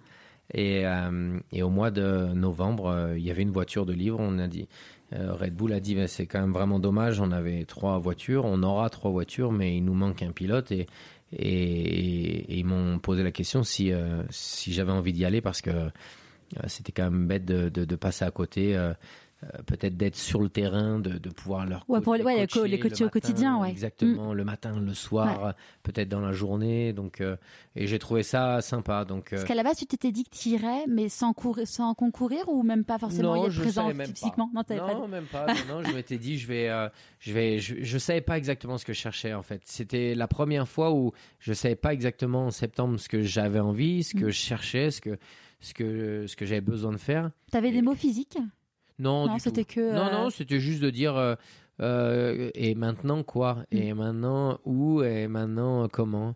Et, et puis, j'ai pas forcé le destin. Je, je, me suis juste mis, euh, voilà, comme, comme l'autostoppeur au bord de la route, en me disant, bah, je vais mettre là. euh, Peut-être que je tendrai le doigt ou peut-être pas. Et puis, peut-être qu'un jour, il y a quelqu'un qui va s'arrêter pour me prendre. Bah, là, c'était un peu comme ça. euh, Et, et, donc j'ai été enrôlé comme coach. Euh, j'ai trouvé ça vraiment génial, ce, ce, ce, ce, job de coach, de papa, de, de, ces trois jeunes qui connaissent pas du tout euh, le désert comme on le connaît ici. Ils connaissent les courses aux États-Unis, mais ils connaissent pas du tout euh, ces, ces, ce, ce, genre de désert, encore moins au Moyen-Orient. Et euh... Je pense que c'est un truc qui est hyper important, comme tu disais, c'est se laisser ouvert en fait à toutes les opportunités ah, mais... et pas se dire si j'attends que, non, il faut se dire, faut, faut vraiment être ouvert à tout et se dire, bah, ça viendra et avoir confiance à son bonne étoile, à, à son, enfin, quelque chose de supérieur ou pas, ou dans les autres. Et je pense qu'on est, quand on est vraiment euh, canalisé dans notre, euh, dans notre, notre job, dans notre façon de faire, dans, dans nos croyances, c'est comme si, c'est comme ça. Euh, en fait, voilà, on a des œillères et puis on regarde pas exactement ce qui se passe. Moi, j'ai fait vraiment 20 ans la, même, la même chose je suis enchanté, peut-être que je vais continuer à le faire, mais, mais là, tout ce qui m'est arrivé depuis le jour euh, en septembre où, où j'ai eu, j'ai eu le, patron du Timini en disant euh, euh, Écoute, Sven, je suis désolé, mais je n'ai pas envie de partir cette année. c'est des raisons personnelles. Merci de me comprendre, merci de m'écouter. Ça lui était jamais arrivé Jamais. Jamais, jamais, jamais. jamais en une trentaine d'années qu'un pilote qui avait les capacités de bien faire et de gagner lui dise Non, mais j'ai pas envie.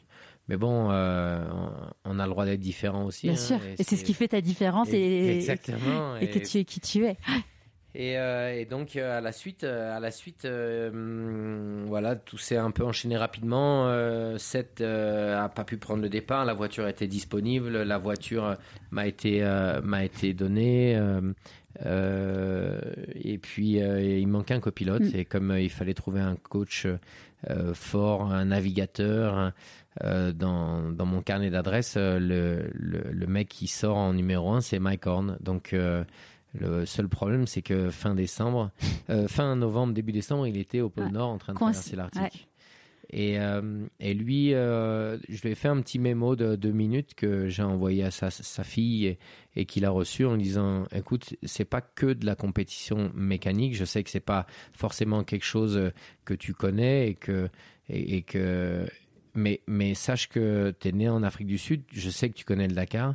Il faut vraiment que euh, tu comprennes qu'on a aussi envie de former ces jeunes euh, avec ces petits buggy de, de moteur de Twingo, donc c'est des, petits véhicules, et il faut vraiment qu'on qu'on leur donne quelque chose en plus. Euh, notre envie de gagner, notre envie de bien faire et, et ton, ton envie de, de leur, leur dire voilà, on, on va pas s'arrêter de prendre l'avion, on va pas s'arrêter de prendre la voiture, de partir en vacances, de, de consommer, mais, mais, essayer de, de faire quelque chose d'une manière différente. Et, et Mike, euh, quand il a fini d'écouter euh, mon, mon, mon, message vocal de deux minutes, il m'a renvoyé un, un, SMS en me, dit, en me disant euh, Let's do it, quoi. On y va, c'est parti sachant qu'il euh, il était quand même coincé euh, une semaine avant dans la, dans la glace avant, euh, avant le Dakar. Ouais, ouais, ça, la fin d'expédition était un peu, un peu compliquée, surtout que il était, il avait pas envie de se, se, se, faire récupérer par un, hélicoptère, c'était ce qui était le plus facile. Ils ont, ils ont voulu avec son collègue Borghier après trois mois de, de, de marche sur, sur le, le cercle arctique. en passant par le pôle Nord, ils ont, ils ont voulu arriver vraiment au bout de leur, euh, de, de, leur euh, aventure, de leur expédition. Il leur restait euh, quelque chose comme 200 grammes de nourriture à la fin, après, après avoir galéré 1700 km par des moins 20, moins 30, moins 40. Mais bon, il a Sans voir le jour. Ouais, ouais, entre autres, ouais, en plein hiver. Aucun homme sur la Terre a, a voulu tenter l'expérience. Hein. C'est des conditions extrêmes. Il m'a dit, on a eu long, pas mal de temps. Euh, pendant le Dakar euh, d'en discuter le soir après les étapes. Et il m'a dit mais c'est c'est juste euh, ce que tu souhaites pas à ton pire ennemi les, les, le, le, froid le gel la nuit c'est le vent. Enfin je veux dire c'est c'est une épreuve extrême. Et, et, je pense que pour ces jeunes qui qui veulent réussir dans la, la vie aussi euh, en tant que sportif, en tant que ouais, pilote. Où c'est dur, euh, c'est dur physiquement. Mm. Écoutez Mike qui venait de débarquer euh, du, du, du, du, cercle arctique et, et, et débarquer à, à, Jeddah en Arabie Saoudite et là ils ont dit mais waouh, qu'est-ce qu'est-ce qu'il vient de faire, qu'est-ce que ce mec vient de faire, c'est c'était juste bluffant et, Et donc, euh, on, on a partagé euh, un Dakar totalement différent de ces 19 autres. Parce que là, t'étais pas là pour gagner, en fait. Non, on était là pour les sujet. aider, on était là pour, pour leur apprendre, on était là pour, euh, pour aussi euh, profiter. Euh, Ouais. on avait le même petit buggy qui allait beaucoup moins vite que n'importe quel véhicule que j'ai eu de ces 19 dernières années. C'était c'était vraiment... euh, y a aucun moment où tu t'es dit, euh, j'ai envie d'appuyer sur la- sur l'accélérateur comme avant? Non, parce qu'en fait, je, je, je, je, je savais que en disant non à, à un team officiel, à une voiture officielle qui peut rouler à 180 Ouais. km/h, ça c'était au euh, fin août, début septembre, euh, je savais pas exactement euh, ce que je cherchais, mais, mais j'étais en phase avec moi-même en me disant euh, il faudra l'accepter. Ouais. Si tu as accepté de ne pas faire ce challenge-là et que tu vas dans une direction comme l'autostopper qui, qui pas le pouce euh, au bord de la route, tu devras accepter euh, ce, qui, ce qui viendra et, et te servir de, de cette expérience pour être plus fort et, et, et- de voir cette compétition d'une autre manière avec des autres yeux. Quoi, avec, euh, et c'est ce qui est exactement arrivé. On a partagé euh, euh, plein de bons moments, de rigolades avec Mike, des, histoires qui lui est arrivées sur la glace, des histoires qu'on a eues, des, on s'est perdu, on, euh, il y, a- des trucs qui arrivent qu'à Mike Horn. Euh, on a crevé plusieurs fois des roues et, et, il est tellement euh, il est tellement à même de, de tout donner son le maximum d'énergie et de, de toujours se battre que il voulait à peine qu'on ralentisse légèrement pour savoir si vraiment on avait crevé ou on n'avait pas euh, crevé. Il, il- il se détachait un petit peu les sangles euh, de, de ses harnais pour essayer de tendre euh, la tête et d'essayer de voir, de, de, de, de- de regarder si par la fenêtre il voyait si on était vraiment crevé ou si encore on pouvait encore peut-être rouler un encore. kilomètre en plus avant de s'arrêter changer la roue. C'est c'est juste euh, dans, dans, dans tout ce qu'on a vécu et ce qu'on a fait vivre à ces jeunes, euh, c'est des leçons de vie. euh, C'était vraiment et, et moi je l'ai pris comme tel. C'était vraiment une leçon de vie de de, de partager euh, 8000 km avec quelqu'un qui venait de, de faire un exploit physique, un exploit humain, un exploit universel, Ouais. euh, qui va sans doute jamais être euh, te- retenté par, par des hommes. Euh, donc, euh, tant- donc arriver du cercle arctique et, et- passer directement dans le désert, aller Il y a un petit écart de température entre autres, léger. euh, entre autres, ouais, ouais. Mais bon, il s'adapte très bien à, à n'importe quel domaine. Ouais. Et, et donc là, ça va être quoi la suite? La suite est un peu ouverte. euh, La suite, elle est. euh, J'ai l'impression que Mike a, a vraiment apprécié en- en- de, de- de faire autre chose, de, de- s'ouvrir lui aussi à autre chose. Euh, c'est pas que moi qui, qui ai dit non, euh, merci, je veux changer de métier. Lui a dit aussi pourquoi, pourquoi lui aurait pas le droit non plus.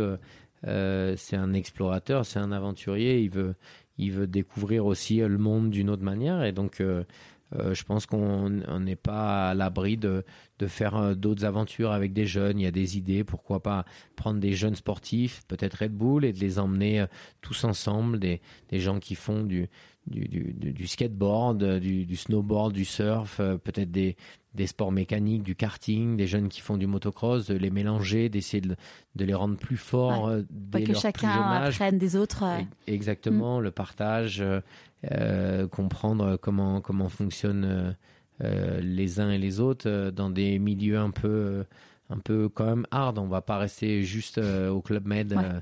euh, au, au bord de Méditerranée. On, on pense plutôt à mettre tout le monde sur un bateau, partir 15 jours, euh, de faire une marche une semaine avec des sacs à dos dans le désert. Enfin, voilà, on a quelques idées pour essayer de, de, de les aider à, à être bons, à être meilleurs en tout cas. Ouais. Et ça, ça me, ça me réjouis, je me réjouis de, de, l'avenir. la, ouais. de la suite. Et comment ton entourage t'accompagne dans cette suite?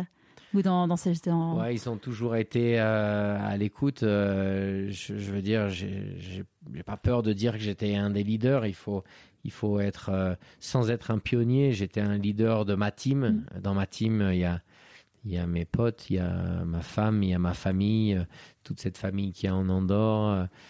donc euh, des, des- des supporters, il y, a, il y a un peu tout le monde en fait dans cette team et, et moi j'ai toujours été le leader de cette team parce que même si euh, quand tu montes sur un podium, euh, c'est dans tes mains que le trophée arrive et c'est toi qui le brandis, mais il y a quand même un paquet de monde autour de toi qui sont au pied du podium qu'on voit pas sur la photo, mais Mais Beaucoup plus que ce qu'on imagine. moi, quand je suis en haut du podium, je vois exactement qui est en bas et, et tous ces gens qui, qui, ont, qui m'ont aidé à, à, à faire ce que, ce que j'ai envie de faire. Ouais. Donc, euh, donc mon entourage, il, me suit à bloc. euh, ça a été plutôt bien perçu de, se dire euh, pourquoi on est obligé de séparer ces deux mondes en disant euh, il y a un aventurier qui, qui marche, qui fait du canoë, qui fait du vélo, qui fait de la voile et, et ça n'a rien à voir euh, avec le motorsport sans mettre la, Formule 1, ni, ni le rallye, ni les courses de moto.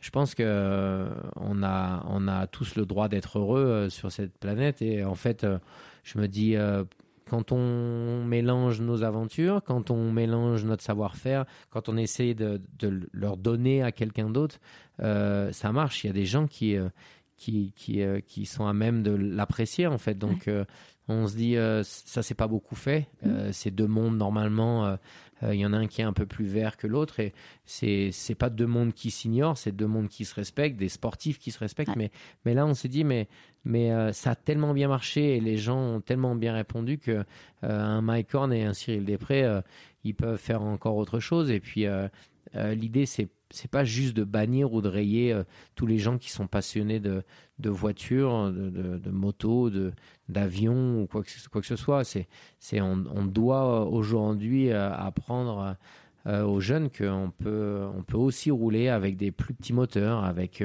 des consommations d'essence comme la voiture qui roule autour du périph' tous les jours, avec, avec une autre manière de, de, de, de consommer la com- compétition automobile et, ou, ou, ou moto. Et, et je pense que, je pense que euh, avoir un ambassadeur comme Mike qui, euh, qui est prêt à le faire aussi, euh, Ah, c'est top. euh, ouais, c'est top. ouais. Et, ton, et tes filles, comment elles, comment elles te voient? Parce que bon, elles ont, elles t'ont toujours connu au volant d'une voiture ou d'une moto. Ouais, j'ai eu la chance d'avoir une femme qui n'était pas passionnée par la moto, pas Ouais. passionnée par la course, la compétition. Ici en Andorre, c'est les montagnes, le ski. donc, elle était un peu pionnière, on va dire que le, couple euh, Horn-Després qui s'est formé ici, euh, euh, le premier couple, euh, Laïa et Cyril, donc ma, femme, euh, s'est formée il y a quelques années. En fait, euh, elle, euh, elle, elle m'a toujours euh, laissé faire ce que j'avais envie. Elle avait euh, forcément euh, euh, quelques inquiétudes, mais, euh, mais la meilleure chose que, que, que j'ai pu faire, c'est euh, m'entraîner dur, travailler dur. Pour moi, il y a il n'y avait pas forcément de samedi euh, ni de dimanche, il n'y avait pas de 24 décembre ni de 1er janvier. euh, Parce que le sont- Dakar, c'est toujours en, en janvier. Exactement. Et puis les derniers, euh, les dernières, la dernière ligne droite, quand les gens euh, font des cadeaux, mangent des chocolats, de la dinde au marron, moi j'étais plutôt dans les derniers gros entraînements. Bah, C'était pas le sujet. non, c'était pas le sujet et elle a toujours compris et respecté et, et, et elle a toujours tout, tout le temps aussi bien compris que euh, la forme physique quand tu veux partir sur un événement euh, motorisé comme ça, c'est c'est primordial. Donc Encore plus quand tu étais en moto. euh, forcément Mm. encore plus en moto, on- n'a pas comme maintenant des, des portières, des ceintures de sécurité. euh, euh, un toit Ouais. et un pare-brise donc on était vraiment plus à même de se faire mal en, en cas de chute en moto mais elle a toujours vraiment appuyé le fait que euh, c'était une forme de respect pour moi de me lever euh, à 6 heures du matin un dimanche euh, au mois de décembre pour aller m'entraîner parce que c'était une forme de respect de ma famille, de, de ma femme, de mes filles en disant c'est aussi pour que je revienne vivant, que je Ouais. revienne. ouais, parce qu'il y a beaucoup de. Ce que tu me disais, il y a beaucoup de personnes qui ne reviennent pas. Ouais, il y en a eu. Il y en a euh, plus que ce qu'on imagine. bah, il y en- Mm. ouais, il y en a, il y en a eu parce que il y a quand même beaucoup d'événements aussi euh, euh, motorisés. euh, ça arrive de temps en temps, mais c'est, on fait des sports extrêmes et, et nous, on, on se bat contre la nature. Donc, euh, euh, que ce soit en Himalaya ou, ou en mer, il y a beaucoup plus de, de- de disparus ou, ou de, de gens qui décèdent euh, en pleine montagne. Donc, euh, nous, on fait face à un désert qu'on connaît pas. euh, Il y a des trous, il y a des bosses, il y a des cailloux, il y a des dunes, il y a des, il y a des dangers. Ouais. T'as il- jamais eu peur? Non, Non. non, non, non, pas encore. non, non, non. J'aime trop, euh, j'aime trop l'adrénaline de la vitesse. J'aime trop l'immensité du désert pour je le respecte. S'il y a des endroits où mon sixième sens me dit euh, ralentis, je ralentis, puis j'essaierai de, de, de réaccélérer plus tard un peu plus vite. Ouais, tu t'écoutes beaucoup, enfin tu t'écoutes beaucoup euh, dans, le bon sens du terme. Ouais, ouais, ouais, je, ouais, je pense que c'est ça quand tu, quand tu vis euh, autant d'années, autant de kilomètres dans, dans un élément naturel comme le désert, tu, tu commences à, à le respecter, à le connaître. Ouais. Tu essaies de le comprendre, tu essaies de, de, voir ce qui, ce qui va arriver devant toi à la vitesse où tu roules, mais, mais, euh, mais surtout, euh, il faut le respecter parce que l'adversaire numéro un, c'est, c'est réellement lui en tout cas. Ouais. De quoi tu es le plus fier aujourd'hui? Ah, de mes filles. Ouais. c'est, mes, c'est mes plus beaux trophées, forcément. Ouais. Il y en a quelques-uns à la maison, des beaux trophées, mais, mais ceux-là. Ceux-là, j'en ai, je les ai pour quelques années, et puis euh, de les voir grandir, évoluer. C'est pour ça que tous ces efforts que j'ai faits pour, pour vraiment être fort et, et, me battre tous les jours et rester concentré pour, pour revenir euh, entier, euh, vivant et les voir grandir, c'était ma motivation principale. Si tu croises quelqu'un qui te dit euh, tu as de la chance, comment tu réagis? Ouais, je me la suis un peu créée ma chance, mais, mais, mais la chance, elle peut arriver d'un peu partout, un peu de plusieurs manières, mais je pense qu'on est obligé de se la, se la créer un peu. J'ai toujours préféré euh, commencer à, à, semer avant de récolter. C'est un peu ma devise. Je, enfin, je, je, partage parce que c'est souvent, euh, souvent on me dit mais en fait tu as de la chance, mais, mais non, mais en fait euh, si, si j'avais pas fait ça, si j'avais pas fait ça, si j'avais pas fait ça, ouais, je suis d'accord. On on n'en serait pas là aujourd'hui. Avec du recul, est-ce qu'il y a un conseil que tu aurais mais qu'on te donne? Il y en a tellement de conseils, mais mais le conseil de mon patron qui, euh, qui m'a fait confiance, euh, je pense que mm, des fois on a, on a peur de faire confiance à des, des plus jeunes, euh, à des gens qui ont peut-être pas forcément des capacités ou on, les on, les imagine pas ces capacités. moi aujourd'hui j'ai pas peur de, de, de, voir un jeune et de lui donner une paire de bottes, de lui donner un casque et de lui dire vas-y fonce, tu as envie de faire ça mais fonce. Et, et à l'époque Peut-être qu'il euh, y avait un peu plus de facilité euh, pour un patron de, de prêter sa moto, à sa moto à, son employé, comme, comme moi j'ai eu le droit ou, la chance euh, de d'avoir. mais, mais ouais, ouais, il faut, faut faire confiance aux autres. Je pense que ouais. j'y crois à ça. Il y a des personnes qui t'ont inspiré. Donc là, tu disais, tu as eu deux, deux idoles. Ouais, j'en ai, j'en ai eu quelques-uns, mais, mais, mais les trois plus grands, c'est ce sportif, ce pilote de moto de, la région de Nemours, Pascal Couturier. Forcément, euh, euh, celui qu'on appelle Monsieur Dakar, Stéphane Peter Hansel, qui a gagné six fois en moto et sept fois en automobile. C'est beau. mais, euh, mais le top du top, ça, ça reste Mike, que j'ai j'ai commencé par lire ses, ses livres, j'ai commencé par essayer de le, de le, connaître et puis le rencontrer et puis et puis après, même après une quinzaine d'années, je suis toujours aussi fan du, du mec, du, de la personne, de, ses valeurs, de ce qu'il dégage.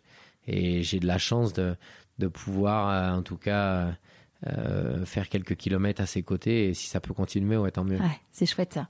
Euh, si le petit, le petit Cyril de 6 ans te regardait aujourd'hui, qu'est-ce que tu penses qu'il dirait? Il me dirait, euh, t'aurais pu te raser ce matin parce que comme j'ai la glace juste à côté, là, pas loin du micro, je me dis, j'aurais peut-être pu faire un effort. Mais euh, non, je sais pas. C'est difficile pour moi. J'ai vraiment, je sais pas si c'est une qualité ou un défaut, mais je regarde vraiment trop loin devant et, jamais trop derrière. En fait. C'est une question d'ailleurs qui m'a été inspirée par une connaissance commune euh, qui est Antoine Vendrome. Ah d'accord. tu devrais poser cette question à, tes invités. Donc il sait, sait pas euh, que je t'interviewe aujourd'hui, mais euh, ok ok, sacré Antoine. Donc je rends hommage à Antoine qui adore d'ailleurs les, sports mécaniques. et, et, parenthèse aussi un, merci à son cousin Loïc qui nous a mis en relation et Eric. Bah écoute, non, non, c'était un, un, plaisir. Dernière petite question avant qu'on se quitte. À qui tu as envie de dire merci et pourquoi? Waouh. Hmm. Euh, je lui dis, hein, je lui ai déjà dit merci. Euh, il s'appelle euh, Pat Kevor ou Patrick Kevorkian. il est toujours gérant de, du magasin Challenge 75 dans le 11e. C'est pas un petit coup de pub, hein, c'est juste que le mec est très simple, très humble, mais mais il m'a donné la possibilité de, de m'exprimer. C'était c'était un crève-cœur pour lui quand C'est ce que j'allais dire. Ouais, il a perdu son meilleur élément. il a perdu, ouais. et à l'époque, il n'avait pas d'enfant, donc euh, j'étais un peu son fils, j'étais son mécanicien, j'étais son chef d'atelier, j'étais, j'étais, j'étais un peu tout à la fois. Donc, euh, on se revoit régulièrement. On s'est vu encore. On a mangé encore euh, ensemble puisqu'il venait sur le Dakar. Alors, plus pour faire de la compétition, mais pour suivre, pour déplacer un camion, pour être, pour participer. Mais ouais, je lui, ai, je lui ai souvent dit merci, mais c'est un petit peu l'élément déclencheur. Mm. Et, et, dans une vie comme ça de sportif où, où, où il faut être euh, un peu autodidacte, il faut être euh, un peu motivé, un peu, un peu fou peut-être pour aller euh, dans, des, dans des directions qui sont normalement pas, pas, pas faciles, pas automatiques, pas, pas réalisables, mais, mais il faut y croire. Et, et, lui, il y a cru avant moi. Quoi. Ouais. Il, y a, hier, quand on, s'est vu, tu me, je te disais, j'admire ta femme euh, parce que te voir partir sur les Dakar et tu m'as dit, oui, euh, mais c'est surtout ma maman qui. Euh, ah ouais, ma mère, ma mère, quand je vois aujourd'hui ce que c'est dur d'habiter en Andorre, de voir ta fille qui fait une descente à ski au milieu des, des du, slalom et, des piquets et tu dis je suis à l'arrivée, la course va durer une minute et demie. Euh, ça fait. Euh, J'arrive plus à respirer ça déjà. Ça fait quatre minutes que mon cœur est en train de s'arrêter et je respire plus. Et je dis mais comment ma mère a fait à l'époque pour me voir partir sur des courses de euh, c'est juste fou.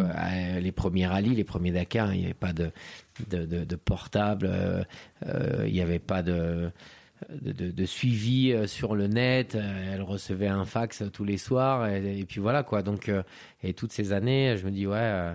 Ouais, alors ça, l'a peut-être endurci ou ça l'a peut-être fait vieillir un peu plus vite, mais en tout cas, elle, elle est toujours en forme et, et, depuis que je suis passé en voiture, maintenant, elle est quand même rassurée. elle... qu'il y a quelqu'un à mon côté, elle sait qu'il y a des harnais qui sont bien harnachés, donc non, elle est, elle est rassurée. Elle est un peu plus sereine. Merci beaucoup, Cyril. Ben, écoute, euh, merci à toi. Euh, pourquoi pas moi? Je pense que c'est une, très bonne idée. Bravo à toi. Et, je te souhaite beaucoup de succès dans, dans, dans cette année 2020 qui commence. merci. À très vite. J'espère que ce nouvel épisode vous aura plu et que vous aurez pris autant de plaisir que moi à écouter Cyril. Saviez-vous que le 8 mars, c'est la journée de la femme? À cette occasion, je vous ai préparé une semaine un petit peu spéciale avec deux épisodes qui seront diffusés, comme d'habitude le jeudi, avec des femmes hors du commun. Je vous avais fait un autre teasing sur Instagram en vous montrant mon badge Rendez-vous à l'Assemblée nationale. J'ai eu l'honneur d'être accueillie par une députée exceptionnelle. Plus qu'une semaine de patience. En attendant, n'oubliez pas que j'ai besoin de vous pour faire connaître le podcast. Alors n'hésitez pas à mettre des étoiles, vous abonner ou me laisser un commentaire. Je vous dis à jeudi prochain pour un nouvel épisode de Pourquoi pas moi. Ça a été Cool.